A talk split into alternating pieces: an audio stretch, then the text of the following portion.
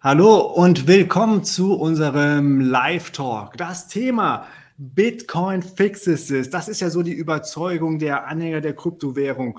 Und wir wollen jetzt darüber reden, ist das nur leichtfertig dahergesagt oder ist da wirklich etwas dran? Meine Gäste sind Blocktrainer Roman Rea und Philipp von dran, Kapitalmarktstratege bei Flossbach von Storch. Hallo Roman, hallo Philipp, schön, dass ihr dabei seid. Gerne. Hey, schön, dass wir da sein dürfen. Ja. Ihr seid natürlich eingeladen, mitzudiskutieren hier im Chat. Ich werde das versuchen, so gut es geht, im Blick zu behalten und dann die Fragen entsprechend äh, reinzureichen. Ja, Roman, äh, Bitcoin fixes this ist ja einer so der Glaubenssätze der Bitcoin-Community. Aber was ist denn mit this gemeint eigentlich? Ja, das ist ein sehr weiter Begriff natürlich und äh, der wird immer angewendet eigentlich, wenn es irgendwo einen Missstand gibt. Äh, ganz vorn voran natürlich irgendwo in der Finanzwirtschaft oder in der Geldpolitik, aber auch in den Auswirkungen, die daraus entstehen. Und ähm, das ist auch gar nicht so einfach zu definieren, weil das in dieser Form natürlich sehr viel Vorwissen in diesen ganzen Bereichen braucht und auch um das Verständnis zu haben, warum Geld und die Manipulation am Geldsystem für gewisse Effekte sorgt. Und das heißt, mit diesem Bitcoin Fixes ist eigentlich die Ungerechtigkeit gemeint, dass einige wenige von der Kreditgeldschöpfung leben, die äh, von den Zentralbanken stattfindet, die überwiegend eigentlich heutzutage das staatliche System aufrechterhalten. Und viele, die sich versuchen, eben ohne Kredite, vor allem ohne Kredite aus der aus Geld, was neu geschöpft wurde, über Wasser zu halten oder sich am Markt zu behaupten, ist eben deutlich schwieriger fällt. Und die Effekte können halt sein, dass wir in einer Wirtschaft leben, die ein ständiges Wirtschaftswachstum braucht, um überhaupt zu überleben, was zum Beispiel zu Umweltkatastrophen führen kann, Erderwärmung und so weiter. Und das ist alles, wie gesagt, sehr weit hergeholt. Ähm, man kann aber, wenn man sich lange mit diesen Themen befasst, äh, irgendwann so einen Blick dafür kriegen und sieht dann, ja, das sind halt Probleme, die durch Bitcoin entstehen. Aber ich würde sagen, so das Einfachste ist, es gibt eine Ungerechtigkeit weltweit, was das Finanzsystem angeht. Es gibt einfach Entwicklungsländer, da haben die Leute keinen Zugriff zu Bankkonten, zu äh, ja, der, dem allgemeinen klassischen Finanzmarkt und Bitcoin schafft das super schnell. Also ich halte es immer wieder hoch und die Leute wissen es auch, aber so eine Full Node reicht halt aus, um Zugang zum Bitcoin-Netzwerk zu haben. Ich brauche keine Erlaubnis von irgendeinem Institut oder irgendeiner Partei und das sind, ich sag mal so, die, die, die ersten äh, vorderen Gründe für Bitcoin Fixes und alles, was danach kommt, ist dann schon sehr im tiefen äh, Detail dann, ja. Du sprichst ja unter anderem von diesem ähm, Cantillon-Effekt, so heißt glaube ich, ne? dass die Leute, die näher am, an der Geldschöpfung sitzen, stärker davon profitieren als die, die weiter weg sind. Philipp, äh, was sagst du zu dem äh, Cantillon-Effekt? Der wird ja immer den, den, der wird ja immer wieder äh, thematisiert und auch eben als Argument angeführt, dass es so, wie es gerade läuft, nicht, äh, nicht äh, weitergehen kann. Naja, der Cantillon-Effekt ist äh, definitiv vorhanden. Äh, der ist im heutigen äh, Fiat-System sehr ausgeprägt vorhanden. Äh, der unterstützt äh, im Moment natürlich primär äh, die Banken, weil die schöpfen ja das Geld, unterstützt auch die Staaten, die die Lenkung dieser Geldschöpfung über auch ihre Regulation bestimmen können. ich ähm, also insofern sind die Themen, die der Roman angesprochen hat, äh, ohne jegliche äh, Frage vorhanden. Äh, ich bin mir bloß nicht so ganz sicher, ob wir wirklich ein Geldsystem hinbekommen, bei dem wir den Cantillon-Effekt wirklich ausschließen können. Äh, jetzt äh, nehmen wir Krypto-Coins, Kryptowährungen. Da gibt es einfach aufgrund des äh, Know-hows, dass sich Menschen bewusst aneignen und diejenigen, die nicht die Möglichkeit haben, dieses Know-how sich anzueignen, auch ein Cantillon-Effekt. Der ist natürlich anders gelagert. Äh, der ist äh, für jeden zunächst einmal erreichbar, äh, der will und der den Zugang hat zu Informationen.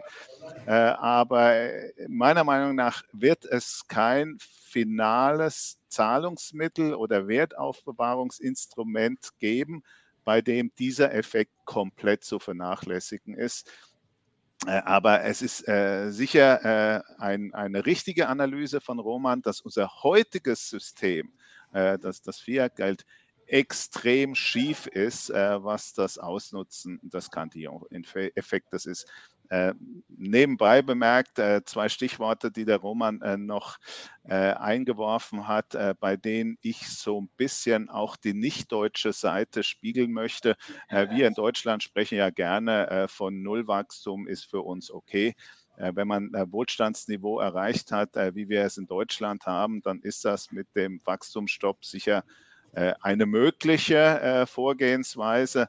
Ein Wachstumsstopp wird äh, längerfristig eher in einen Abstieg führen, relativ. Äh, aber wenn ich in Afrika lebe, äh, ist das nicht besonders erstrebenswert.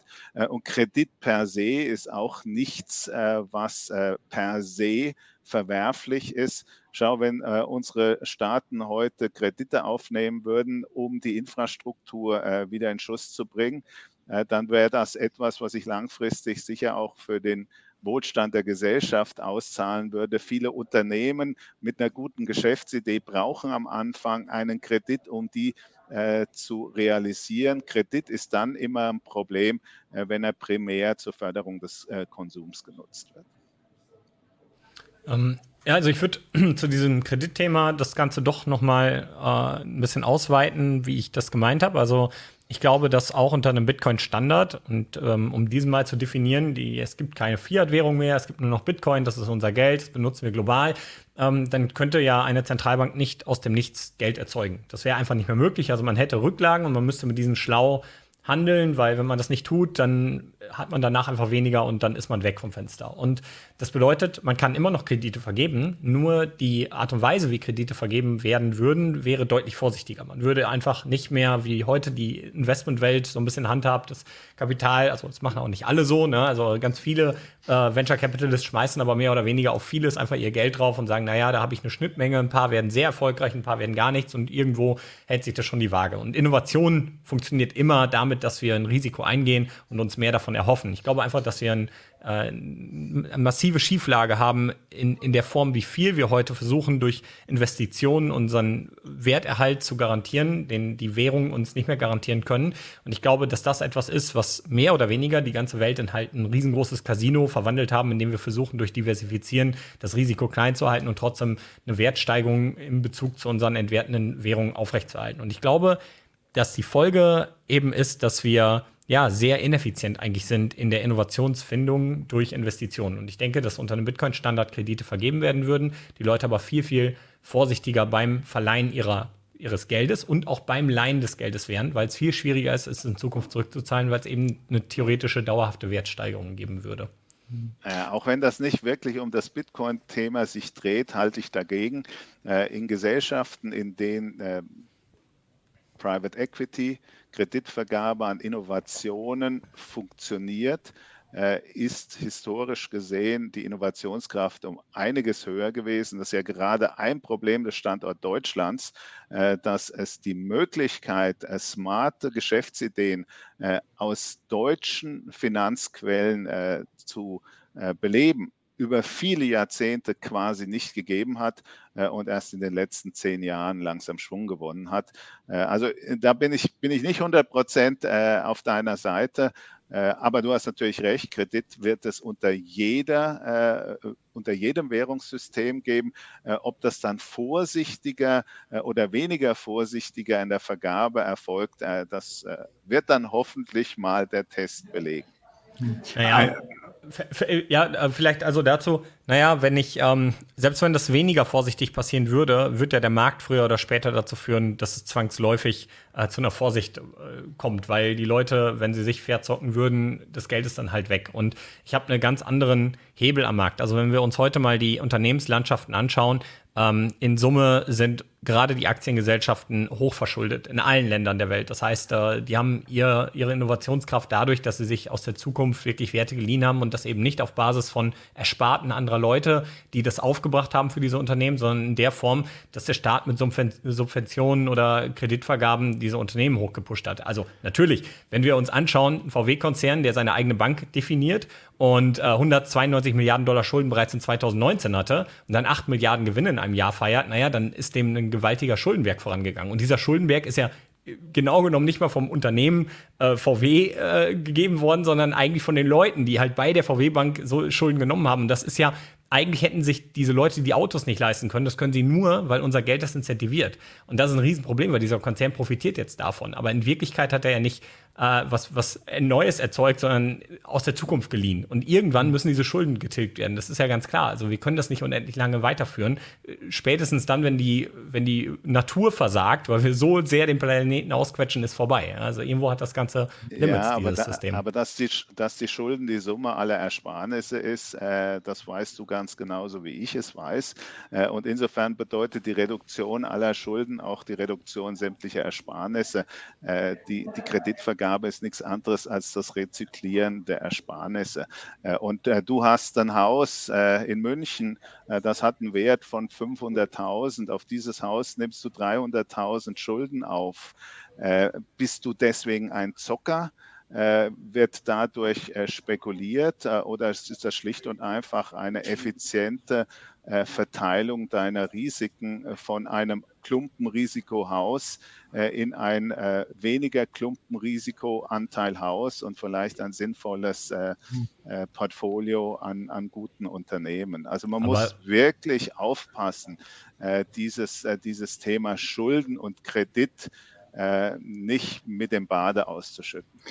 Wobei, äh, was, was ja da immer so ganz spannend ist, oder was man auch häufig als Rechnung sieht, wie viele neue Schulden, oder da wird ja die, ähm, der Anstieg der Schulden mit, der, mit dem Anstieg des BIPs ge, äh, ähm, gegen, äh, gegenübergestellt und für jeden Euro mehr BIP mussten wir so und so viel neue Euro Schulden machen. Und dieser Effekt wird ja immer, immer schwächer, was ja den Eindruck erweckt, müssen immer mehr Schulden machen, um das BIP ähm, äh, wachsen zu lassen. Ja, natürlich, aber wir haben halt so viele Ersparnisse, die müssen eingesetzt werden.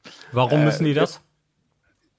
Ja, weil ein Ersparnis ohne die Vergabe eines, einer Gegenposition, da würde, keine, würde die Bank sagen, okay, du sparst bei mir, äh, ich kann das nicht mehr als Kredit rezyklieren, äh, dann müssen wir eine Aufbewahrung Entgelt von zwei oder drei Prozent einführen. Äh, und dann äh, werden auf die Art und Weise wahrscheinlich auch die Ersparnisse äh, verschwinden. Aber das ist ein Gleichungssystem.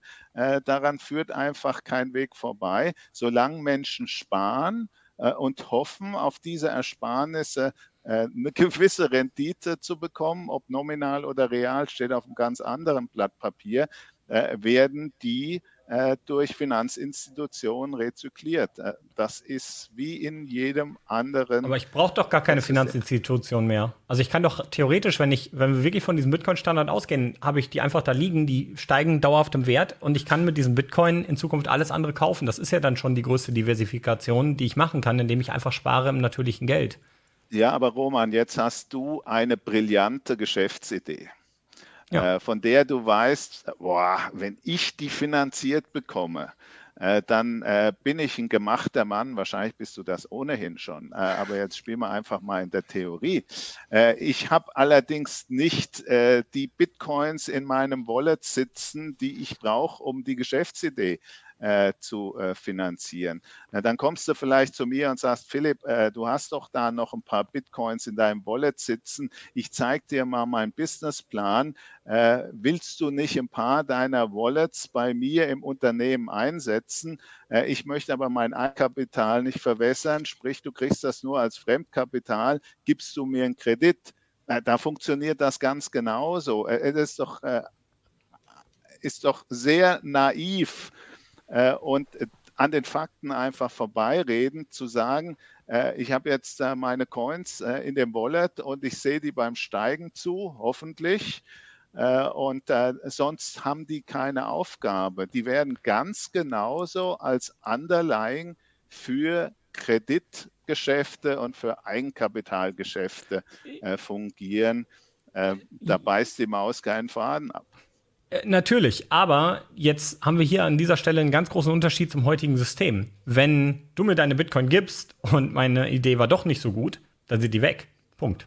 Heute Nö, wird ganz viel Geld. Die nicht, die hat irgendjemand anders. Irgendwer anders, ja. Die sind auf jeden Fall weg von deinen Wallets.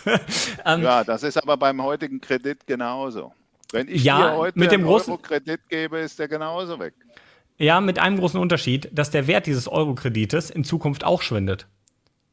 Und das ist ein Riesenunterschied zu einem Bitcoin-System, weil der Kreditwert, der würde mit der Zeit sogar steigen. Das heißt, wenn ich heute investiere, dann investiere ich ein Geld, von dem ich weiß, dass es in Zukunft weniger wert. Ich werde ja auch gezwungen zum Investieren. Ich werde gezwungen, ja, Rendite da, zu machen. Aber dafür, ja. weil ansonsten ja, genau, fällt ja dafür der fordere Wert. ich eben eine Risikoprämie ein. Das ist Ganz genau. Und das kann man ja mit Bitcoin genau machen. Nur jetzt ist halt dieser Punkt, die Bitcoin steigen ja sowieso im Wert. Ähm, dann müsste ich ja, ja jetzt. Das sagst du jetzt mal in deinem jugendlichen Leichtsinn. nein, nein, nein. Wir, wir gehen mal wirklich von dieser Theorie aus, wir haben einen Bitcoin-Standard, der bleibt knapp. Innovation, Innovation heißt immer, auf physikalischer Ebene betrachtet, heißt Innovation immer, wir brauchen weniger Energie, um einen höheren oder gleichen Ertrag zu erzeugen.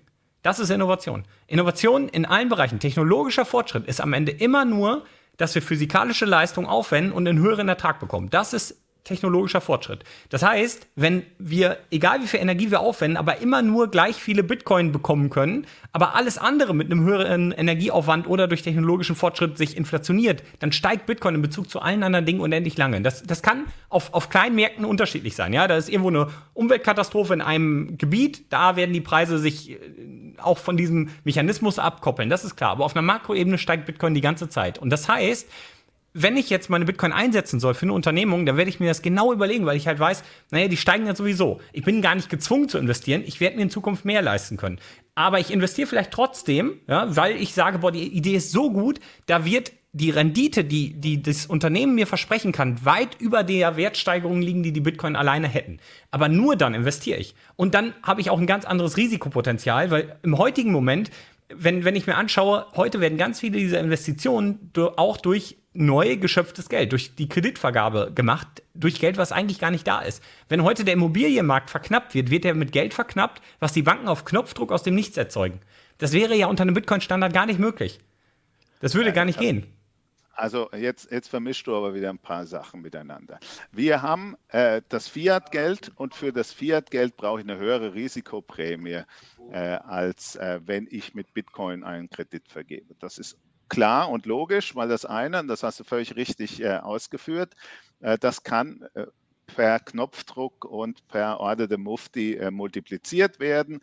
sprich, ich muss diesen nennen wir es mal Inflation, Werteverfall der Fiat-Währung zusätzlich ausgleichen. Das habe ich beim Bitcoin äh, nicht oder nur sehr äh, äh, kalkulierbar, weil es werden ja auch, du hast ja auf deinem T-Shirt draufstehen, ein paar Millionen noch mehr. Also gewisse Verwässerung haben wir da auch. Aber du hast recht, die Risikoprämie, die ich als Zinsen einfordern muss, äh, ist äh, weniger hoch, aber die will ich auch, äh, weil sonst könnte ich ja das Bitcoin Bitcoin auch im Wallet liegen lassen. Da steigt es ja, wie du sagst, das ist jetzt äh, deine Hypothese ohnehin. Äh, aber was das mit dem Immobilienmarkt zu tun hat, weißt du, wer im Moment den Immobilienmarkt verknappt? Das sind nicht die ja, Banken, äh, das sind, Nein, das sind das unsere Evergrande Bauordnungen. Na, Ach, Evergrande. Evergrande, Evergrande, wird vom Staat als Subventionsmaschine in China durch, äh, durchgenutzt, weil die eben nicht eine Subvention haben, wie wir sie in der EU kennen.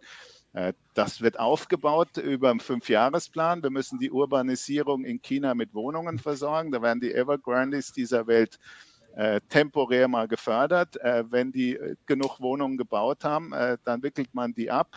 Die Banken kriegen vom Staat das Kapital ersetzt und die dummen Ausländer schauen in die Röhre. Nein, aber bei aber uns ein großer Anteil aber ein großer Anteil der Evergrande-Immobilien steht ja auch in Deutschland. Äh, lass uns mal jetzt nicht über ähm, Evergrande äh, reden, ähm, weil es ist, jetzt wieder so, glaube ich, ein ganz anderes Thema, wo wir gerade hinkommen. Ich würde aber gern ähm, auf einen Punkt äh, eingehen, Philipp, den du am Anfang gesagt hast, es, wird immer so eine Art äh, Cantillon-Effekt geben, auch beim, ähm, auch beim Bitcoin. Und das führt mich äh, zu einer Frage, ähm, denn ähm, wenn jetzt gerade das hat, äh, wie gesagt, der Glaubenssatz ist ja, Bitcoin fixes ist, aber ob nicht dadurch neue äh, ähm, äh, Probleme ent, ähm, entstehen können. Denn äh, im Moment ist es ja noch so, dass zumindest die Bitcoin-Menge sehr ungleich verteilt ist. Also einige wenige besitzen überproportional viele Bitcoins, die natürlich dann in einem Bitcoin-Standard so die neuen, äh, die neue Oberschicht wären. Äh, ist das, äh, kriegen wir da nicht ein Problem, was die, also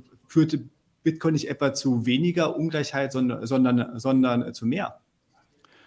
Naja, einen Cantillon-Effekt gibt es immer. Und äh, am Anfang einer Innovation wirst du dieses Ergebnis immer vorweisen müssen, dass diejenigen, die an der Innovation beteiligt sind, die meistens dann aber auch verdientermaßen äh, viel Gehirnschmalz äh, und, und Risiko in Form von Arbeitskraft eingesetzt haben, dass die an dieser Entwicklung äh, profitieren. Ich würde das jetzt mal die Unternehmerrente nennen. Äh, sobald das an der, dann breit zugänglich ist, starten wahrscheinlich 99,5 Prozent auf einer vergleichbaren Ebene äh, und können sich dann äh, also Großteil der, des Candillon-Effekts ist eben als Unternehmerrente ausgezahlt, äh, können sich dann kalkulierbar weiterentwickeln. Das ist der Unterschied äh, zum, zum Fiat-Geld. Äh, also viele derjenigen, die heute vom Cantillon-Effekt äh, profitieren, äh, die haben da keine unternehmerische äh, Wertschöpfung geleistet, sondern die sind eben per per Vorgabe des Staates oder per Struktur des Systems äh, so ein bisschen wie die Jungfrau zum Kind dazugekommen. Und sie sind eben auch nicht kalkulierbar.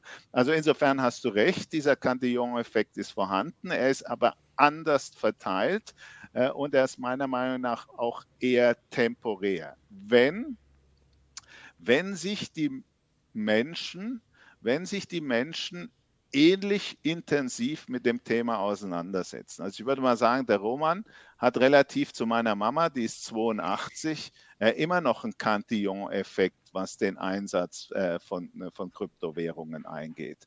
Äh, weil meine Mama äh, tut sich doch verflucht schwer, äh, die Gerätschaften, die du gerade eben in die Luft gehalten hast, äh, zu bedienen. Und wenn es einfach nur äh, die Gicht in den Fingern ist und die äh, Voice-Erkennung noch nicht sauber funktioniert. Äh, und natürlich ist meine Mama von der Technologie äh, und dem Vertrauen, mit dem ein Roman aufgrund seiner Generationenzugehörigkeit in IT ausgestattet ist, nicht ausgestattet. Sie ist vor dem Krieg geboren, sie ist analog äh, und nicht digital. Äh, und äh, das ist schon noch etwas an Cantillon-Effekt. Aber er ist einfacher äh, zu definieren und derjenige, der möchte, der Zeit äh, und, und Aufmerksamkeit einsetzt, kann sich auch an die Spitze dieses Cantillon-Effektes bewegen, was beim Fiat-Geld sehr schwierig ist. Also ich, ich würde tatsächlich an der Stelle äh, an erstmal, erstmal möchte ich sagen, in vielerlei Hinsicht haben wir absoluten Konsens. Und ich finde das deswegen so beachtlich, dass wir so viel äh, Nicht-Konsens bei Bitcoin haben. Aber äh, ich würde das mit dem Alter nicht so sehen. Tatsächlich ist meine Zuschauerschaft äh, eher vom, vom älteren Schlag. Also bei mir, es geht auf meinem Kanal ja auch nicht um Trading oder solche Dinge, sondern rein um die Bildung rund um Bitcoin. Und ähm, um hier mal ganz aktuell Zahlen zu nennen, ähm, der größte Anteil sind 35 bis 45-Jährige. Der zweitgrößte Anteil sind 45 bis 54-Jährige mit 17 Prozent meiner Zuschauer.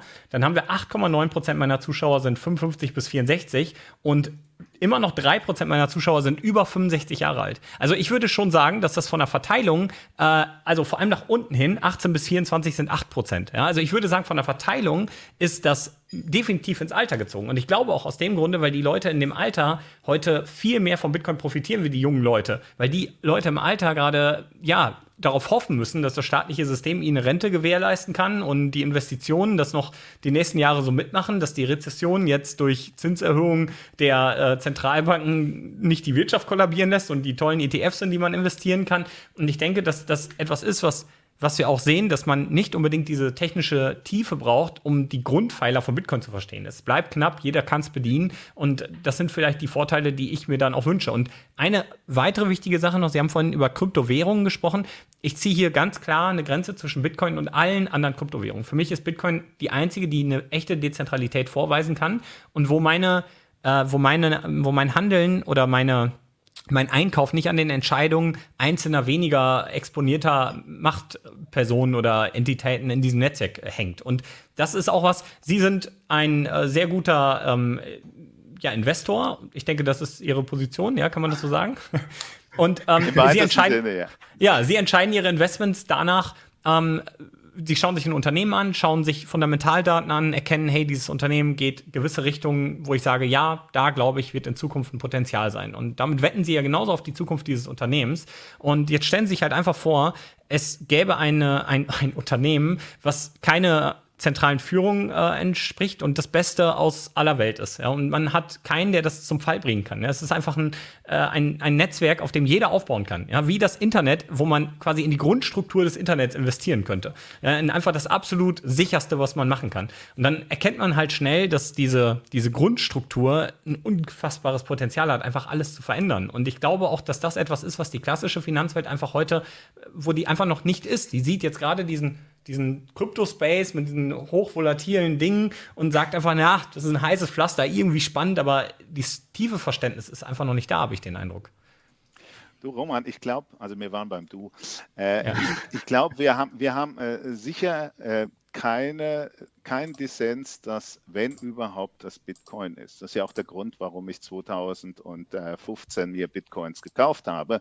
Äh, und die liegen immer noch äh, in meinem Wallet. Äh, weil ich davon überzeugt bin, wenn überhaupt eine, eine Währungs-, eine Wertaufbewahrungsfunktion durch eine der heute existierenden Kryptocoins dargestellt werden kann, dann ist es äh, durch Bitcoin. Da haben wir überhaupt keinen Dissens. Äh, Dissens haben wir äh, bei deiner Aussage, der kann nur steigen. Äh, die Frage ist immer von welchem Das sag ich nicht. Ah, das sag ich nicht. Ah, das, okay, gut, dann. Äh, also ich habe ja. vielleicht ganz kurz, damit wir da Konsens haben. Verstanden. Damit wir da Konsens haben, das sage ich nur unter einer ganz bestimmten Bedingung. Und zwar, wenn wir uns für Bitcoin entscheiden. Ja, also das ist ganz wichtig, weil wenn wir uns als Menschen, das kann Bitcoin noch so gut sein, wenn wir uns als Menschen nicht für Bitcoin entscheiden, dann wird er auch nicht dauerhaft steigen, das ist klar. Aber wenn wir es alle benutzen und wir als Menschheit uns weiterentwickeln, dann heißt das schlichtweg, mehr Menschen teilen sich den gleichen Bestand an Bitcoin. Das heißt, der muss nach oben gehen vom Wert. Das geht gar nicht. Ja, anders, okay. Ja. Unter, unter der Hypothese bin ich auch dabei. Diese äh, Zeitbedingung äh, kam, habe ich zumindest bisher über meine alten Ohren äh, nicht so wahrgenommen. Äh, und dann noch ein Wort zu deiner äh, Altersverteilung. Äh, also ich bin jetzt 60, insofern passe ich durchaus auch in deine Altersclusterung rein und die ist ja überhaupt nicht erstaunlich. Also 82, äh, meine Mama und Kohorte lag bei 3 Prozent. Also die Zahlen sind nicht äh, äh, überraschend. Die jungen Leute, äh, die, die brauchen eigentlich kaum einen Trainer, weil die wachsen damit auf. Äh, in deren äh, Schulklassen wird schon über Coins gesprochen. Und dann ist natürlich auch die Vermögenssituation ein ziemlich relevanter Faktor, ob ich mich für Geldanlage im breitesten Sinne interessiere. Das sind ja auch äh, Zahlen, die wir auf unseren äh, unseren ähm, Social-Media-Aktivitäten ähnlich sehen. Nur wer eine gewisse Summe an Vermögen hat, der macht sich Gedanken darüber. Und natürlich trifft es genau diese Leute besonders stark, und da hast du 100 Prozent recht, die Vermögen haben, äh, wenn sie sich Sorgen machen um äh, die Notenbankpolitik und die Qualität des Fiat-Geldes. Und, und da sind wir auch wieder auf dem identischen Nenner. Das, was heute die Notenbanken machen, das hat wenig zu tun mit dem Kümmern um die Wertaufbewahrungsfunktion des Fiat-Geldes, sondern sie kommen zurück äh, zu ihrer Gründungsaufgabe und das ist die Staatsfinanzierung. Und äh, das sind eben zwei Aufgaben, die diametral gegeneinander kämpfen. Wenn ich den Staat finanzieren möchte, wenn ich die äh, Wirtschaftsdynamik aufrechthalten möchte, wenn ich mich um den Arbeitsmarkt kümmern möchte als Notenbank, dann fällt die Wertaufbewahrungsfunktion hinten runter. Helmut Schmidt hat das schon immer gesagt, 5% Inflation sind besser als 5% Arbeitslosigkeit.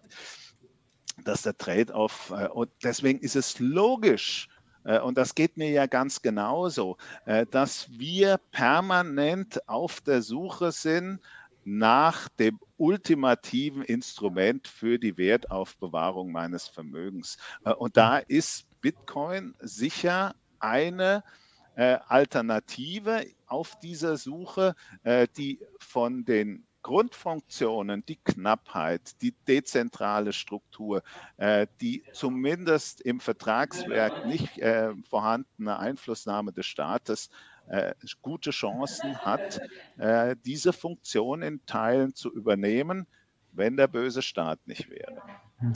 Philipp, kurz da, da mal äh, eingehakt. Glaubst du, dass eine Reform des Geldsystems möglich ist, dass wir nochmal da irgendwie weg äh, ähm, äh, davon wegkommen, dass sich quasi die Diskussion um alternative Währungen quasi von, äh, von, äh, äh, von selbst er, ähm, er erledigt? Ich will das nicht ausschließen, aber in der Breite der Bevölkerung spielt die Diskussion, die wir drei heute führen, noch nicht eine dominierende Rolle. Äh, das ist eine Diskussion, äh, die wird geführt, ich würde mal sagen, seit 15 Jahren. Da gab es äh, den Bitcoin noch gar nicht. Ähm, in der Elite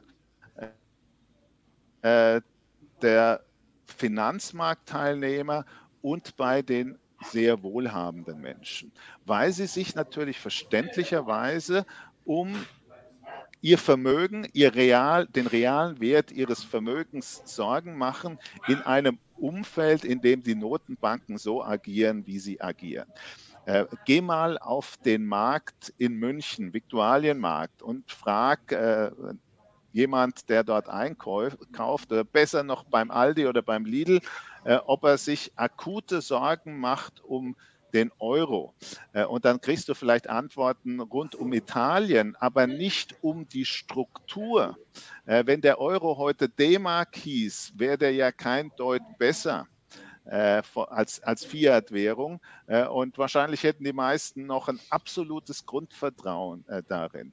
und wir brauchen erst ein, eine Breite der Bevölkerung, äh, die sich um dieses Thema wirklich existenzielle Sorgen macht, so wie beispielsweise im Moment in der Türkei, äh, dass es zu Veränderungen kommen könnte.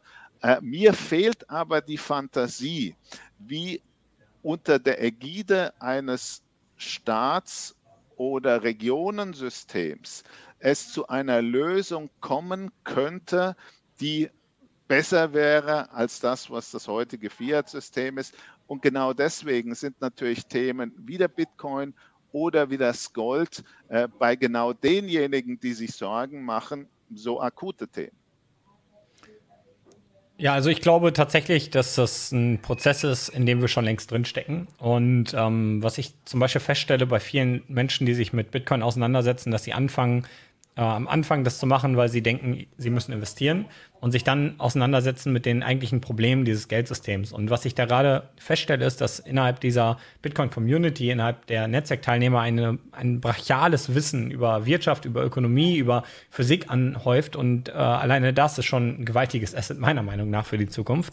Und zeigt aber auch so ein bisschen, dass diese Menschen natürlich auch dieses Wissen weitertragen wollen und äh, aufklären wollen darüber, was hier schief läuft. Weil ich glaube, jemand, der bei Aldi einkauft und ähm, vielleicht horrende Preise für schlechte Lebensmittel bezahlt, der weiß gar nicht, dass das nicht so sein müsste. Der, der denkt vielleicht, er wäre einfach ein Pechvogel, hätte einfach schlechte Entscheidungen im Leben getroffen oder macht sich sogar darüber gar keine Gedanken. Ich glaube, es ist super schwierig, ohne dieses Grundwissen, was mit unserem Geld schief läuft, äh, aus, aus seiner Position heraus festzustellen, was der Grund für diese schlechte Situation ist. Und das ist, glaube ich, auch das große Problem, warum unsere Fiat-Währungen überhaupt noch Vertrauen haben, weil die Menschen das Geld einfach gar nicht verstehen. Und äh, ich glaube, dieser Prozess kann auch ohne dieses Verständnis stattfinden. Beispielsweise, wenn ich mir einfach anschaue, ähm, ne, man kennt ja immer die, die Leute, die sagen, ah Mann, hätte ich mal vor zehn Jahren Bitcoin gekauft, dann wäre ich heute reich. Ja, und in zehn Jahren, wenn die Leute auf Bitcoin schauen und feststellen, ja gut, hätte ich vor zehn Jahren Bitcoin gekauft, wäre ich heute wahrscheinlich auch reich. und äh, irgendwann merkt man, ja, ich kann ein Handy kaufen oder ich spare jetzt, indem ich Bitcoin kaufe und warte einfach auf die Zukunft. Und dann kann alleine durch dieses harte Verständnis, ähm, dass ich unter Umständen einfach immer wieder feststelle, ja, statt zu konsumieren, könnte ich Bitcoin kaufen, kann dadurch schon dieser Wandel stattfinden. Und dann brauche ich nicht mal dieses tiefe Verständnis für Geopolitik, für Ökonomie, für Physik haben äh, oder für die Probleme, die Fiat hat, dann kann auch einfach dieses Verständnis, jo, damit kann ich sparen und das entwertet, äh, schon dazu führen. Das glaube ich zumindest. Und das muss aber auch ein Prozess über viele Jahre sein, weil da würde ich auch gerne eine, ein Wort zu sagen. Das kann vielleicht auch ein Übergang zum nächsten Thema sein, zu diesem Thema, welche neuen Probleme können durch Bitcoin entstehen. Ja. Ähm, ja, also ähm, ich glaube, wenn wir jetzt zu schnell sowas wie einen Bitcoin-Standard kriegen würden und von heute auf morgen äh, Schulden machen extrem bestraft werden würde, weil man heute Konsumschulden machen kann für Häuser, für Autos und das ist völlig normal, weil die auch entwerten mit der Zeit und wir können es relativ leicht abbezahlen, wäre das unter einem Geld, was ständig am Wert zunimmt, äh, absolut brandgefährlich. Und wir haben heute eine Gesellschaft, die daran gewohnt ist, Schulden zu machen. Hier zu Deutschland eher weniger, aber gerade in den in den USA beispielsweise. Und dann äh, kommt man in unfassbare gesellschaftliche Probleme. Das heißt, sowas wie Bitcoin muss wirklich langsam in die Gesellschaft kommen. Die Gesellschaft muss mit diesem Netzwerk wachsen, mit den äh, veränderten ökonomischen Regeln wachsen und erst dann kann es funktionieren, glaube ich. Ich würde aber gerne eine Frage aus dem. Ganz, ja. ganz kurz noch. Ähm, also, Roman, das wäre wirklich wünschenswert. Hast du ungefähr eine Idee, wie groß diese Community ist? Du sprichst immer von der Bitcoin-Community, äh, die sich, äh, wie, und da bin ich fest davon überzeugt, äh, die sich viel intensiver mit Ökonomie, mit Notenbanken, gutem und weniger gutem Geld auseinandersetzt. Aber wie viele Menschen sind das wirklich? Ich, sind ich, das 500.000? Sind das 5 Millionen?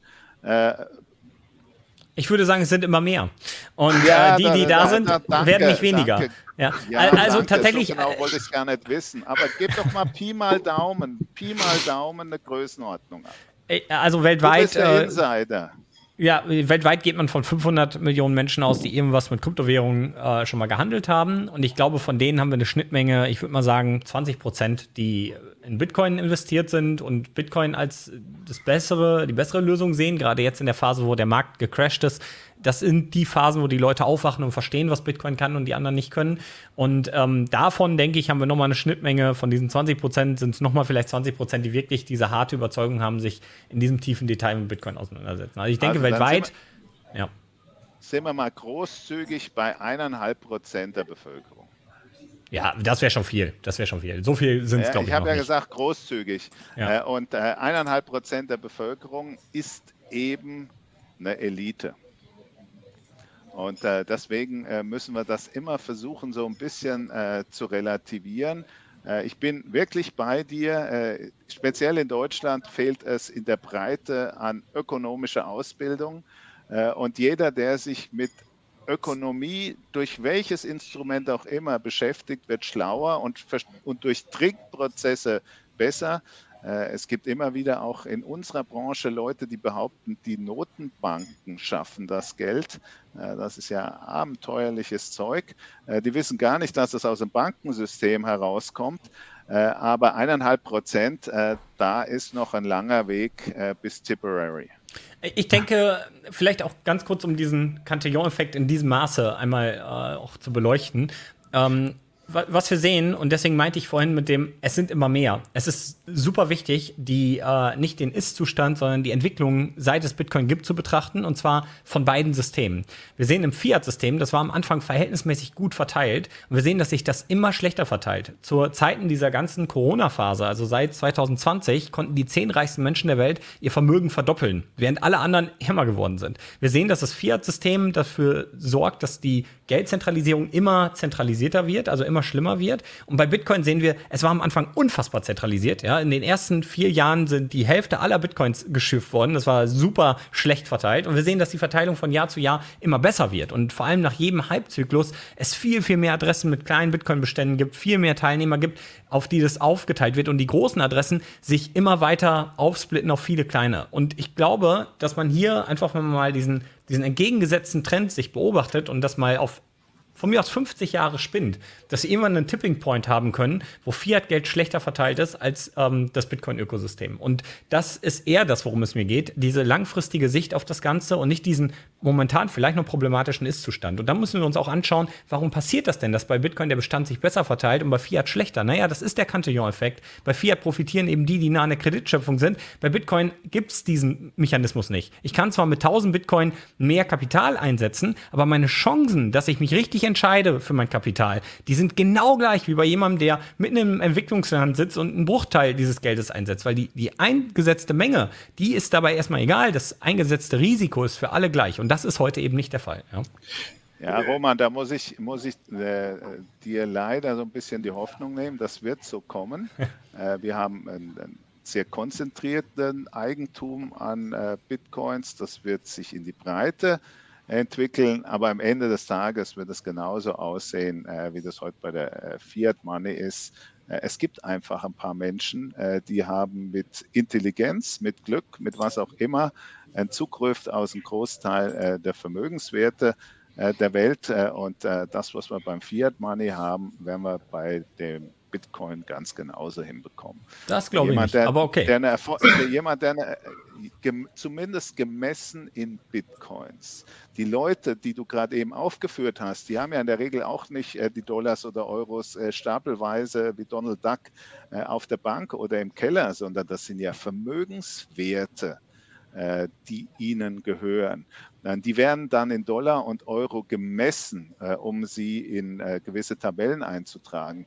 Du brauchst überhaupt keinen Bitcoin zu haben, um als jemand mit hohem Vermögenswert dann eben auch wieder 20, 30 Prozent des Weltvermögens zu besitzen.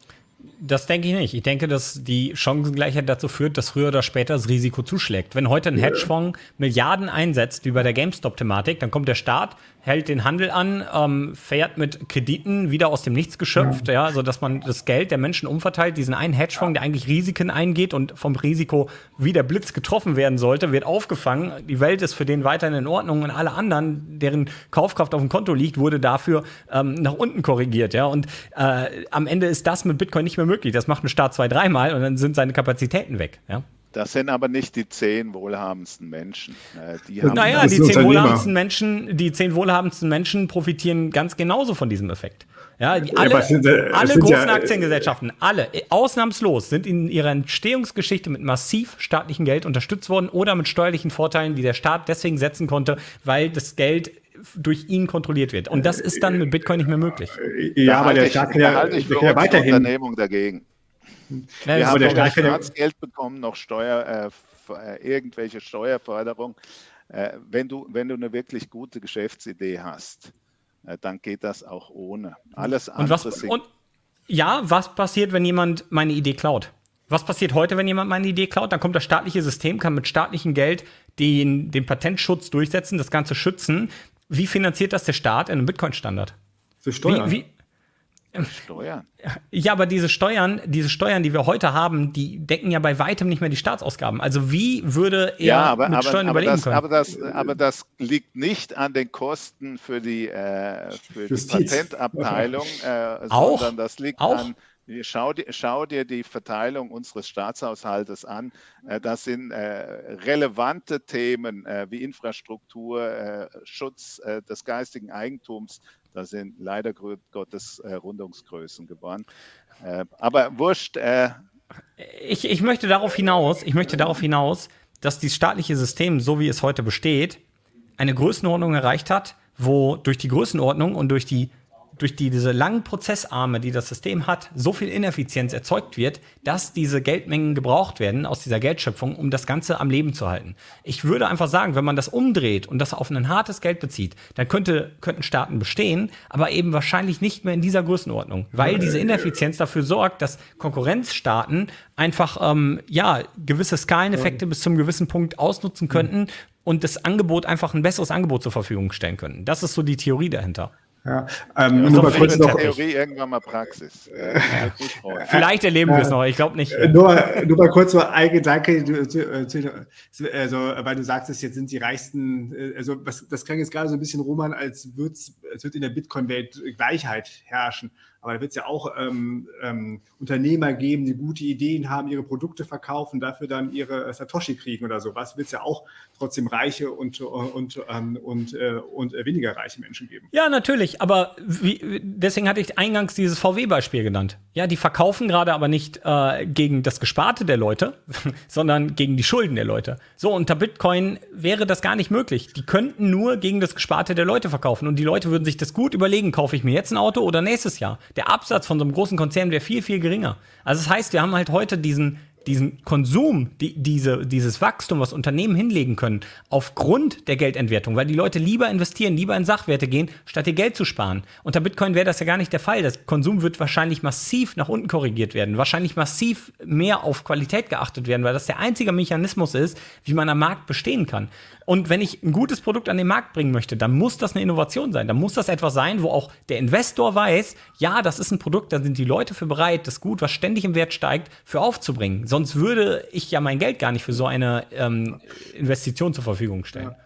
Das äh, könnte jetzt eines der Probleme in einer Bitcoin-Welt sein, eher diese deflationäre Tendenz. Der Bitcoin steigt im, Welt, ich, äh, im Wert. Ich will nicht mehr äh, konsumieren so viel wie bisher. Aber wie machen wir das denn in einer Welt mit sieben äh, Milliarden Menschen? Die wollen ja irgendwie arbeiten äh, und leben. Und wenn die Wirtschaft nicht mehr wächst, so wie sie es bisher tut, da könnte es ja durchaus äh, Schwierigkeiten geben. Naja, eine deflationäre Welt und Wirtschaftswachstum, äh, die schließen sich überhaupt nicht gegenseitig aus. Äh, das Ideal äh, wäre ja, wenn wir wirklich eine äh, eine Situation hätten, in der es keine Inflation gäbe. Äh, es ist ja immer wieder abenteuerlich, wenn Notenbanken von Geldwertstabilität sprechen und meinen damit 2% Inflation. Also wenn ich meinen Kindern erkläre, ihr kriegt äh, in einem Jahr nur noch ähm, 98 äh, Kaugummis statt 100 äh, und äh, die Kaugummi-Währung ist stabil, äh, dann schauen die mich an und äh, sagen, der Alte hat sie nicht mehr alle. Äh, wir, wir, wir kaufen das den Notenbanken ab, das 2% Inflationsziel irgendetwas mit Geldwertstabilität zu tun hat. Das hat es mitnichten. Der Grund dafür ist, dass die äh, Notenbanken heute einen Werkzeugkasten zur Verfügung haben für ihre Geldpolitik äh, im, im Fiat-Geld, äh, der eben in einer Welt ohne Inflation nicht funktioniert. Also dieses Geschwätz von Deflation ist verbunden mit Schrumpfung. Äh, das ist nicht richtig. Und natürlich, 16 Nachkommastellen hat der Bitcoin. Acht. Äh, also äh, wir, wir, wir könnten die Inflation äh, einfach über die Nachkommastellen, sprich über, über eine Deflation äh, generieren. Deswegen würden gute Produkte immer noch gute Produkte sein. Äh, und es, was gibt es denn Schöneres, zumindest für den Eigentümer von Geld, wenn sein Geld mehr wert wird über die Zeit und nicht dadurch, dass er sich äh, äh, über Zinsen äh, diese Inflation wieder reinverdienen muss und dann äh, im dümmsten Fall auch noch einen Großteil der Zinsen an Gevatter Staat abgeben muss, äh, obwohl er eine negative Realrendite hat, also sprich Geld verliert. Äh, nee, also dieses deflationäre Thema äh, in Verbindung mit Wachstum ist in einer sinnvollen Geldstruktur äh, absolut kein Problem. Im Übrigen wird das auch immer beim Gold angeführt und äh, da ist es genauso wenig ein Thema, wie es ein Thema ist bei einer sinnvollen und guten alternativen Währung. Philipp, wir haben, wir haben komplett Konsens. Ich bin total begeistert. Ich frage mich wirklich, an welcher Stelle wir bei Bitcoin diesen, äh, diese, diese Unterschiede entstehen, weil wir haben genau nee, die gleiche wir, Auffassung von diesem Thema. Wir, ja? wir haben, den, wir haben den Unterschied nur in deiner Gelassenheit, mit der du dem Bitcoin äh, eine einseitig positive äh, Entwicklung prognostizierst. Und da hast du ja inzwischen auch schon eingeschränkt. Und unter dieser Einschränkung äh, bin ich da auch dabei, wenn du sagst, wenn wir uns äh, für Bitcoin als Zahlungsmittel global einigen, äh, dann wird er steigen. Äh, das ist klar, weil wir dann Angebot und Nachfrage in anderen Dimensionen haben. Äh, aber da ich nicht davon ausgehe, dass wir uns allzu schnell über diese Norm einigen werden, habe ich ein bisschen Problem äh, mit deiner äh, Wertaussage. Also nur, äh, nur vielleicht kurz. Äh, äh, das möchte ich noch kurz ausführen, dass es super wichtig ist, weil natürlich, das ist auch ein Problem, was, was ich habe und was ich häufiger und eindeutiger kommunizieren sollte. Ähm, die Leute, die meine Interviews schauen, die wissen das. Ich rede meistens über Zeiträume, äh, die bis 200 Jahre gehen oder so. Also ich sehe wirklich Bitcoin als eine absolut langfristige Lösung und äh, spreche gar nicht über die nächsten fünf Jahre oder zwei Jahre, das mache ich sehr, sehr selten, sondern äh, schaue mir halt an, ähm, welche Entwicklungen passieren langfristig. Deswegen sage ich auch, so ein Bitcoin-Standard, den wir, werden wir wahrscheinlich in vollem Umfang nie erleben. Ja? Also es ist etwas, das ist noch so weit weg. Ähm, mir geht es immer eher um diesen philosophischen Ansatz, wenn das da ist, wie würde die Welt dann aussehen? Und ähm, ich habe keinen Zweifel, dass Bitcoin sich durchsetzen wird. Das ist vielleicht noch mal ein ganz anderes Thema, aber ich sollte vielleicht klarer machen, dass ich von sehr weitläufigen Zeiträumen spreche. Ja, und äh, das ist vielleicht etwas, das hätte ich von vornherein auch direkt an dem Thema sagen sollen. Ja, ja also dieser, dieser philosophische Inhalt, äh, da sind wir eben wirklich auf demselben Pfad unterwegs. Aber ich muss natürlich als Investor das Ziel haben, äh, mir privat, äh, aber auch meinen Kunden über einen sinnvoll langen Zeithorizont äh, Renditepotenziale zu äh, eröffnen. Und, und, sinnvoll lang ist bei mir irgendwas sieben bis zehn Jahre plus. Äh, und da hilft mir eben das 200-Jahre-Fenster nur begrenzt etwas. Ähm, äh, aber philosophisch äh, sind wir sicher sehr. Aber sind sieben bis zehn Jahre nicht schon für Bitcoin ein großer Zeitraum? Ich meine, wenn man sich 13 Jahre der Entwicklung anschaut, ähm, dann könnten die nächsten sieben bis zehn auch noch äh, extrem brachial werden, weil wir haben ja gerade schon festgestellt, bis jetzt sind von der Weltbevölkerung noch relativ wenig Menschen, die dieses Netzwerk nutzen. Also rein aus diesem Gedanken, ich will Bitcoin irgendwann mal verkaufen für Euro und Dollar, was ja die Bitcoiner gar nicht wollen. Das ist ja etwas, was ihnen immer wieder unterstellt wird. Aber angenommen, man hat das als Ziel, dann könnte sich dieser Zeitraum schon massiv lohnen. Oder denken Sie das nicht? Äh, du, ja, sorry. Kein Problem. Äh, ich habe immer ein Grundproblem mit der Greater Fool Theory. Äh, also, dass irgendjemand dann einfach äh, mit aufspringt und durch die höhere Nachfrage äh, dann der Preis ansteigt. Äh, das erinnert mich an die Postkarten, die wir als kleine Jungs immer verschickt haben und nie kamen die versprochenen 210 oder mehr zurück es kann sein, äh, es kann sein, dass äh, sieben bis zehn Jahre absolut ausreichend sind für eine Verdopplung. Äh, wir hatten in den letzten äh, zehn Jahren äh, mehr als eine Verdopplung. Vielleicht haben wir auch viel von dem Potenzial der nächsten 20 oder 30 Jahre in der, in der Preisentwicklung der letzten äh, zehn Jahre verfrühstückt. das kannst du mir nicht sagen, das kann ich dir nicht sagen, weil ich eben nicht in der Lage bin, einen halbwegs fairen Wert zu kalkulieren. Und das ist für mich als Investor äh, der große Hemmschuh. Äh, intellektuell sind wir, wie wir immer wieder feststellen, sehr nah beieinander, vor allen Dingen in der Anamnese der Probleme. aber wo ist der wirklich faire Wert heute eines Bitcoins? Liegt er bei 10.000, liegt er bei 100.000 oder liegt er bei 200? Ich weiß es einfach nicht. Ich glaube, dass es nicht möglich ist, diesen Wert mit Dollar zu bemessen, weil Dollar nicht mehr in der Lage ist, realistisch äh, Werte zu äh, bemessen. Dann, dann, dann so. sag es mir in, äh, in Apple-Aktien. Äh, wenn du mir das in Apple-Aktien. Aber Apple-Aktien sind auch bewertet in Dollar. Wir haben, wir haben, wenn, wenn wir uns den Dollar als, als also angenommen, wir, wir planen, also alles. Dann sag's mir ich, Gold. Alles besteht, alles besteht aus Energie und Zeit, oder? Ich meine, ich kann das ja, auch nicht in Gold äh, sagen, weil das Gold, Gold unterliegt dem Orakelproblem. Wir wissen nicht, wie viel Gold gerade wirklich gehalten wird von wem. Das sind alles Vertrauensprobleme. Ja, das weiß ich beim Bitcoin auch nur begrenzt. Nein, ich weiß eins. Ich kann hier reingucken und kann genau sehen, wie viele Bitcoin es gibt, weltweit. Ja, da, ich sehe, welche Adresse ich, wie viel Bitcoin hält. Gold, das kriege ich beim Gold raus. Da fehlen vielleicht zwei oder drei Tonnen rauf oder runter, aber sonst weiß ich auch, was physisch verfügbar ist. Wann wurde das letzte Mal nach Fort Knox reingeschaut? Wie viel Gold besitzen die Amerikaner? Und die haben schon mal diesen Zustand 1971 gehabt, wo sie. Aber, aber, aber das wäre das wär ein positiver Effekt. Wenn Fort Knox nicht vorhanden wäre, dann kann ich aus dem Bestand Gold äh, ein paar, äh, ein paar äh, Tonnen rausnehmen und dann ist mein. Oder Anteil reinrechnen, weil die gerade am, am Markt gehandelt werden. Oder reinrechnen. Ja, klar. Na, reinrechnen, äh, wenn sie nicht mehr da sind, irgendwo sind sie. Äh, ich kann über die Schürfmengen halbwegs feststellen, wie viel Gold es auf der Welt geben könnte, wenn wir es nicht verschlappt haben. Äh, und daraus kann ich runter agieren. Äh, wo die jetzt liegen, muss ich ja gar nicht wissen. Das du Problem willst, ist, dass was ja handeln, wissen, ja. Du musst ja auch nicht wissen, wo, wo die 19 Millionen Bitcoins heute gerade liegen. Ich weiß, wo sie liegen. Die liegen alle in der Blockchain. Alle. Jeder ja, einzelne. Ja, das ist eine Besonderheit. Ja. Aber da, da, das, das ist für mich kein, äh, kein Added Value als, als Ja, wobei, wo, wobei der Großteil der, äh, der Bitcoins ist ja irgendwelchen, liegt auf irgendwelchen Sticks, die verschrottet wurden, weil sie Müll gelandet sind. So nee, nee, also nee, nee, die liegen alle in der Blockchain. Nein, die liegen alle ja, in der Blockchain. Aber, ja, aber die, aber die sind nicht nutzbar.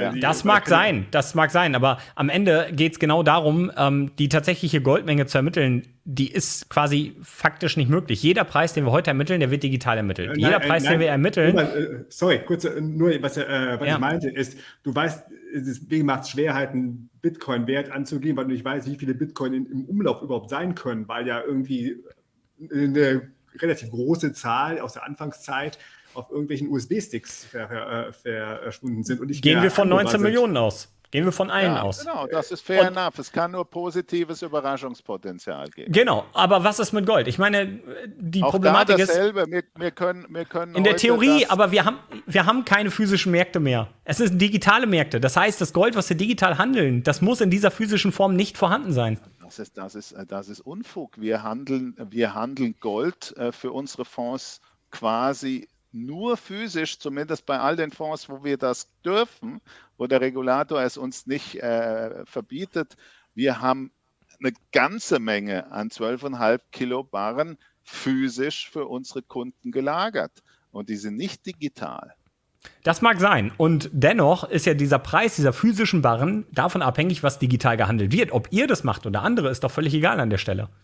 Ja, aber wo ist der Unterschied, ob der digital oder analog? Ich kann mich auch in Zürich Das ist sehr groß, weil äh, alles, was digital und sagen, äh, ich mache morgen eine Auktion äh, von 12,5 Kilobaren, die sind geprüft. Äh, wer kommen will, kommt. Äh, und dann habe ich eine analoge, äh, analoge Preisfindung. Nein, weil nicht der lokale knappe Markt bestimmt, sondern der digitale Preis. Die Barren, die, sie dort, äh, die du dort auf dem Marktplatz verkaufst, das sind die Barren, die sich am Preis des, der digitalen Findung orientieren. Aber das gilt für alles. Genau, außer für Bitcoin, weil Bitcoin in seiner physischen Form digital ist. Alles andere hängt an dem Orakelproblem. Jeder kann, jeder kann jedes physische Gut unendlich inflationieren, weil wir ihn als Vertrauensperson brauchen, dass er dieses physische Gut hat und digitalisiert hat. Das ist bei Bitcoin als einziges Gut anders. Das ist ganz wichtig. Das Orakelproblem ist durch Bitcoin gelöst worden. Das ist das größte Problem der digitalen äh, Welt, die wir haben. Das allergrößte. Ja, über, über, über den Nutzen äh, bin ich jetzt noch nicht überzeugt, aber lassen wir es einfach mal da stehen. So, genau, dann gebe ich Aber du hast mir immer noch nicht meine Frage beantwortet. Okay. Äh, ob 100, äh, 10.000 oder 100.000? Ähm, also, alles In auf der Welt besteht. Einheit besteht, du das messen ja. möchtest, ist mir egal.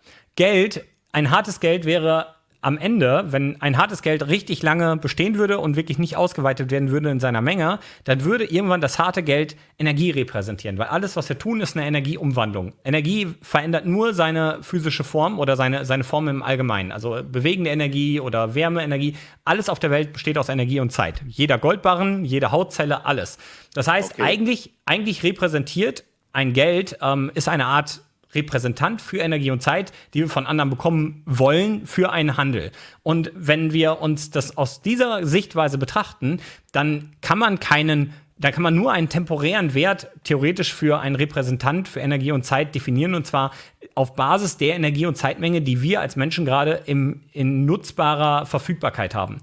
Und äh, das heißt, im Endeffekt ist Bitcoin eine Art ähm, in unseren Köpfen geschaffene digitale Energie, die wir austauschen. So, und dann ist einfach die Frage, was ist Energie gerade wert? Und teilen wir die Energie des uns verfügbaren Raumes, ja, also alles, was wir an Energie zur Verfügung haben, durch Bagger und keine Ahnung, teilen wir durch 21 Millionen. Und dann wissen wir, was der aktuelle Wert von Bitcoin ist. Ja, und dann merkt man schon, eigentlich ist Bitcoin irgendwann der Maßstab, um alles zu bemessen, weil es e Energie und Zeit als einziges fixes ähm, Ding repräsentieren kann und alles andere ist eigentlich das, was schwankt, ja. Okay, wie viele Kilowattstunden sind das ungefähr pro Bit? Das ist eine gute, das ist eine gute Frage. Das äh, kann ich gerade nicht sagen. Ja, die stelle ich dir. Du. Äh, ja, ich müsste mal ganz kurz schauen, wie viele Kilowattstunden es gerade braucht, um einen äh, Block zu meinen. Da gibt es auf jeden Fall Kalkulationen zu. Ja, tatsächlich ja, gibt es das. Also ich meine, das, das könnte jetzt eine Herangehensweise sein, dass man das in Kilowattstunden versucht zu greifen. Okay, aber das führt vom Thema weg. Äh, aber äh, man sieht, äh, nee, äh, während, ist immer ergiebig zum Streiten. Während Roman sucht, Philipp, vielleicht aber noch eine kurze Nachfrage ähm, zum Thema Deflation und Wirtschaftswachstum. Du hast gesagt, das schließt sich nicht aus.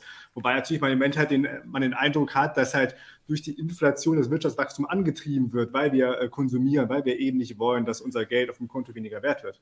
Nö, das glaube ich nicht. Äh, die, die Menschen werden angetrieben von der Grundidee, äh, eine für sich einen besseren Zustand auf der Nutzenfunktion zu erreichen. Äh, und das ist nicht abhängig von Inflation oder Deflation. Möglicherweise sind die, die zur Verfügung stehenden Gelder äh, um Innovationen in diese Nutzenfunktion äh, zu ähm, finanzieren äh, bei einer höheren Inflation größer als bei einer kleineren. Äh, aber ich bin davon überzeugt, das ist eine Denkschule, die sich in einem neuen System relativ schnell verändern wird. Also, also ich, invest, ich, investiere ja nicht des Investieren wegen, äh, sondern ich investiere, weil ich davon überzeugt bin, meine ökonomische Situation wird in einer gegebenen Zeit besser sein, weil ich diese Investition getätigt habe. Und das sollte sich dann auf einer Nutzenfunktion äh, ganz klar widerspiegeln. Darf ich da das was ist einfach fragen? Eine Zeit, Zeit, Zeit-Konsumfrage. Da, Darf ich da ähm, was da, fragen zu ganz kurz? Weil, weil das interessiert man, Okay. Ja. Äh, also da, da, redest du aber nicht von Investitionen so just for fun in einen neuen Pullover oder sowas. Das, also diese klassische das ist Konsum. keine Investition. Ja. Äh, nee, das aber, ist maximal aber der, mal Konsum. Genau, aber der Kon Konsum hat ja auch, der, der ja, nee, das Wachstum an ja, Konsum kann auch etwas äh, auf der Nutzenfunktion äh, bewirken. Äh, also wir sind vielleicht hier drei äh, eher rational gestrickte Typen, äh, aber es gibt ja durchaus auch Menschen, für die ist ein neuer Pullover vom Lieblingsdesigner oder der gerade bei Instagram auf, von irgendeinem Influencer äh, vorgestellt wurde, ein massiver Schritt nach oben auf seiner Nutzenfunktion. Äh, also Konsum äh, muss keine, äh, kein Nachteil für das Erreichen der Nutzenfunktion sein, mhm. weil hoffentlich ist unsere Nutzenfunktion am Ende des Tages dann auch ein bisschen mit Konsum äh, verbunden, äh, weil sonst ist es eben das Dagobert-Duck-Phänomen. Wir sitzen äh, in unserem Goldspeicher und haben von dem Gold nichts und sterben dann eines Tages mit all den Zielen vor Augen, die wir uns aus welchen Gründen auch immer nicht realisiert haben. Aber ich äh, konsumiere doch weniger, wenn ich denke, dass mein Geld mehr wert ist. Dann hebe ich mir den Konsum auf, weil ich denke, dass ich, mir in drei, vier Jahren mehr kaufen kann. Von der, Warum? Äh, von, äh, Warum? Äh, äh, Warum? Weil, weil, ich für das gleiche Geld mehr kriege. Ja, aber, aber nicht heute. Das ist einfach eine, eine, eine, Verschiebung auf der Zeitachse. Du musst dir überlegen, wann ist klassisches Beispiel Urlaubsreise. Äh, ich bin jetzt 60. Da ist, äh, ist das in meiner Welt noch ziemlich irrelevant, ob ich die Urlaubsreise heute oder in fünf Jahren durchführe. Meine Mama ist 82. Äh, wenn ich dir der jetzt sage, du Mama, du führst deine Urlaubsreise heute nicht durch, äh, in fünf Jahren ist dein Geld viel mehr wert, dann wird die mir völlig zu Recht sagen, na Philipp, äh, das ist aber Schwachsinnsidee, die du da hast, weil in fünf Jahren äh, trage ich möglicherweise Erde. Äh, und dann hilft es mir überhaupt nichts mehr, äh, wenn das Geld mehr wert ist. Also das ist immer eine absolut subjektive Entscheidung. Äh, ist mir die Entwicklung des, der Kaufkraft, und wir sprechen ja nur von der Kaufkraft, nicht ob das Geld mehr oder weniger ist, das ist ja die berühmte Nominalwertillusion, ist die Entwicklung der Kaufkraft mir so viel mehr wert, dass ich eine gewisse Zeit auf Konsum verzichte. Um, Roman, bist du mittlerweile bei deiner Recherche weitergekommen nach, nach der Strommenge? Äh, ach so, nee, ich habe äh, im Chat auf drei Fragen geantwortet. Aber ich habe ich hab zugehört und habe zwei wichtige Fragen an Philipp. Also Philipp, ja. du hast ja gerade gesagt, dass diese Investition, also ich, äh, Entschuldigung, ne, also das war nicht unfreundlich gemeint. Ich mache das in der Regel immer, in meinem Kopf passieren immer 100 Sachen gleichzeitig. Ich kann auch zuhören und dazu was Ja, ich bin nicht multitaskingfähig, insofern. Ja, okay. ja also ähm, ich dafür. Genau, also da an dieser Stelle ähm, hast du vorhin gesagt, ja, die Leute machen diese Investments, weil sie sich in Zukunft eine bessere ähm, Lebensposition erhoffen, dadurch, dass sie investieren. Jetzt ist halt die Sache, ähm, würdest du sagen, dass wenn ich heute in Euro spare, meine Lebensposition in Zukunft besser oder schlechter ist? Das hängt davon ab, was ich äh, in der vor mir liegenden Sparperiode an Rendite aus diesem Euro raushole. Wenn diese Rendite nach Steuern und Gebühren höher ist als die Inflation, dann sage ich ja. Das wird aber verflucht schwierig mit der heutigen äh, Situation. Wenn ich das nicht erreiche, ist es Unfug. Und das heißt, ich kann ja besser heute eine Immobilie mit Schulden kaufen und die Immobilie steigt im Wert und äh, finanziert so die Schulden, die ich gemacht habe, als äh, äh Geld nein, zu sparen, oder? Dass äh, äh, diese Annahme unterliegt einer Hypothese, die meiner Meinung nach sehr leichtfertig ist. Die höre ich jeden Tag mindestens fünfmal. Äh, in der Annahme, dass sie im Wert steigen wird. Wenn diese Hypothese richtig ist, äh, sprich, äh, wenn die Wertsteigerung der Immobilie nach Renovationskosten, nach Grundsteuer, nach all dem Krempel in der Lage ist, die Kosten für deinen Kredit äh, überzukompensieren, dann kommt ein Haken dahinter. Wenn das nicht der Fall sein wird, äh, dann ist es ein Problem. Und ich glaube, nein, ich bin davon überzeugt, äh, dass wir inzwischen in eine Phase eingetreten sind, wo diese äh, Milchmädchenrechnung, die Inflation steigt und der Wert meiner Immobilie wird in ähnlichem Ausmaß steigen, dass die falsch ist.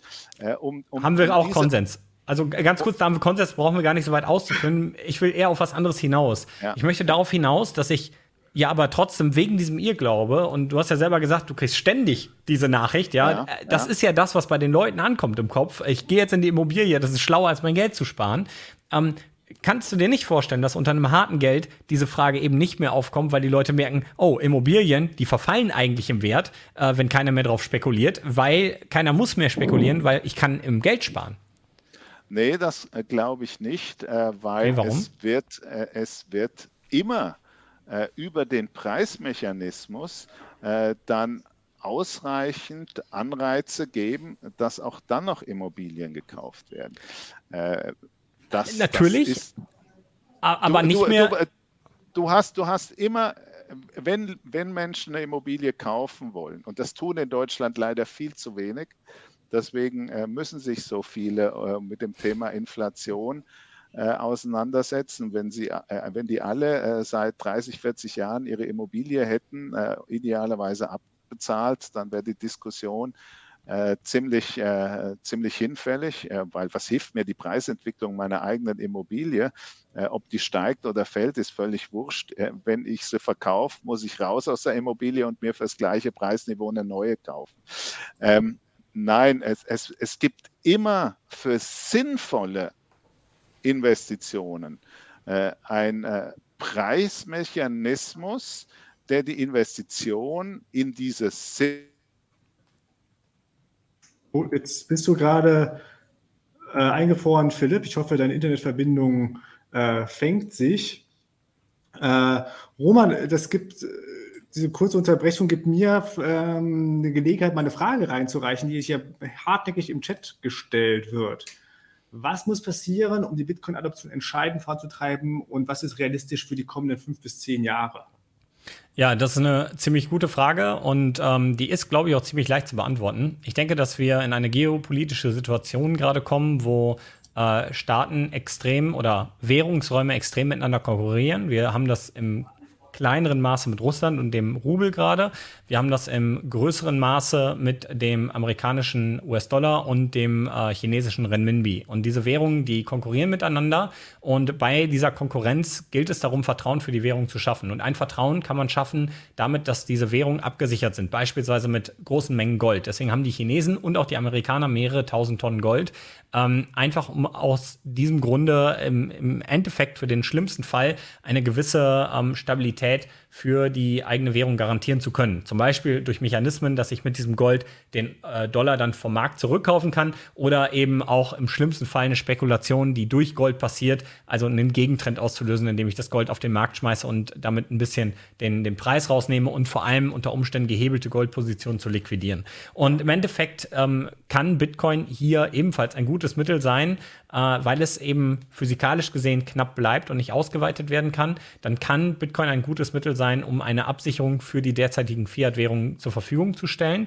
Und ich denke, wenn wir sowas sehen würden, dass die Amerikaner das tun würden, dann wäre das ein Riesenschritt zur Adoption. Ob das so kommt, ist nicht sicher, aber ich würde sagen, die Chance, dass das passiert, ähm, ist für die nächsten fünf Jahre relativ hoch. Also zumindest, wenn man sich die aktuellen Aussagen beispielsweise von Gary Gensler anschaut, das ist der Chef der Security and Exchange Commission, das ist die US-amerikanische Börsenaufsichtsbehörde, also die mächtigste Regulierungsbehörde der Welt. Und Gary Gensler sagt, Altcoins sind Securities, die werde ich regulieren wie Aktien und Bitcoin ist ein Rohstoff. Die Nakamoto-Vision ist real. Und wenn der Chef der mächtigsten Regulierungsbehörde sowas äußert, dann ist der Gedankensprung zum, äh, hey, Bitcoin könnte auch eine Absicherung Absicherung sein für den Dollar nicht so weit weg. Und wir haben kürzlich gesehen, dass die ähm, Weltreservebank jetzt allen Zentralbanken erlaubt hat ähm, oder gerade plant zu erlauben, dass sie bis zu 1 oder 1,5 Prozent ihrer Rücklagen Bitcoin ablegen können. Also wir kommen diesem Ziel immer näher und das ist meiner Meinung nach wäre ein Riesenschritt für die Adoption, wenn das passiert.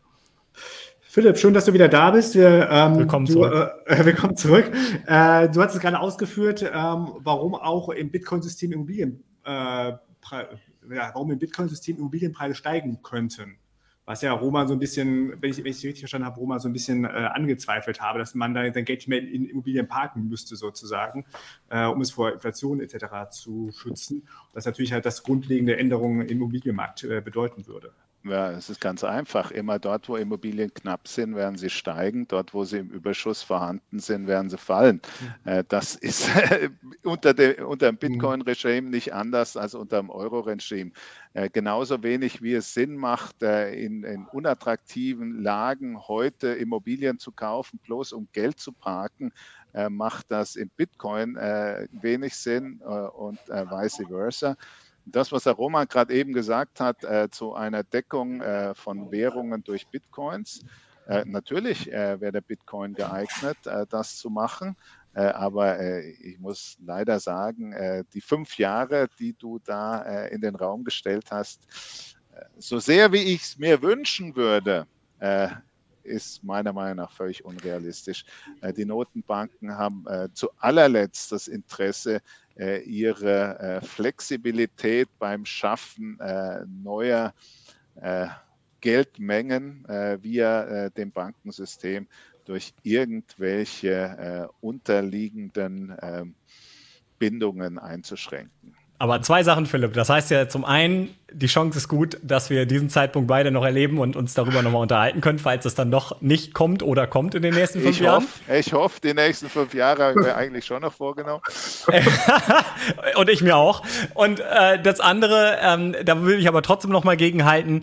Ähm, ja, natürlich macht sich der Immobilienmarkt, so wie jeder andere auch, an Angebot und Nachfrage aus. Ich glaube aber, dass die Nachfrage nach Immobilien in einem Markt, wo das Geld entwertet, deutlich höher ist, wie in einem Markt, wo das Geld entwertet steigt, weil theoretisch eine Immobilie ja auch nur Energie und Zeit repräsentiert und theoretisch mit der Zeit verfällt, erneuert werden muss und eigentlich äh, Kosten erzeugt. Also ich denke, äh, dass es hier definitiv einen Trend geben kann gegen andere Vermögenswerte als zu sparen. Das Sparen das priorisierte Mittel dann werden würde wieder. Äh, da hast du recht. Äh, das äh, ist so. Das sieht man ja auch in, in Ländern wie der Türkei oder in Kroatien. Überall dort, wo Geld regelmäßig komplett entwertet wird, haben die Menschen Eigentum an den eigenen vier Wänden.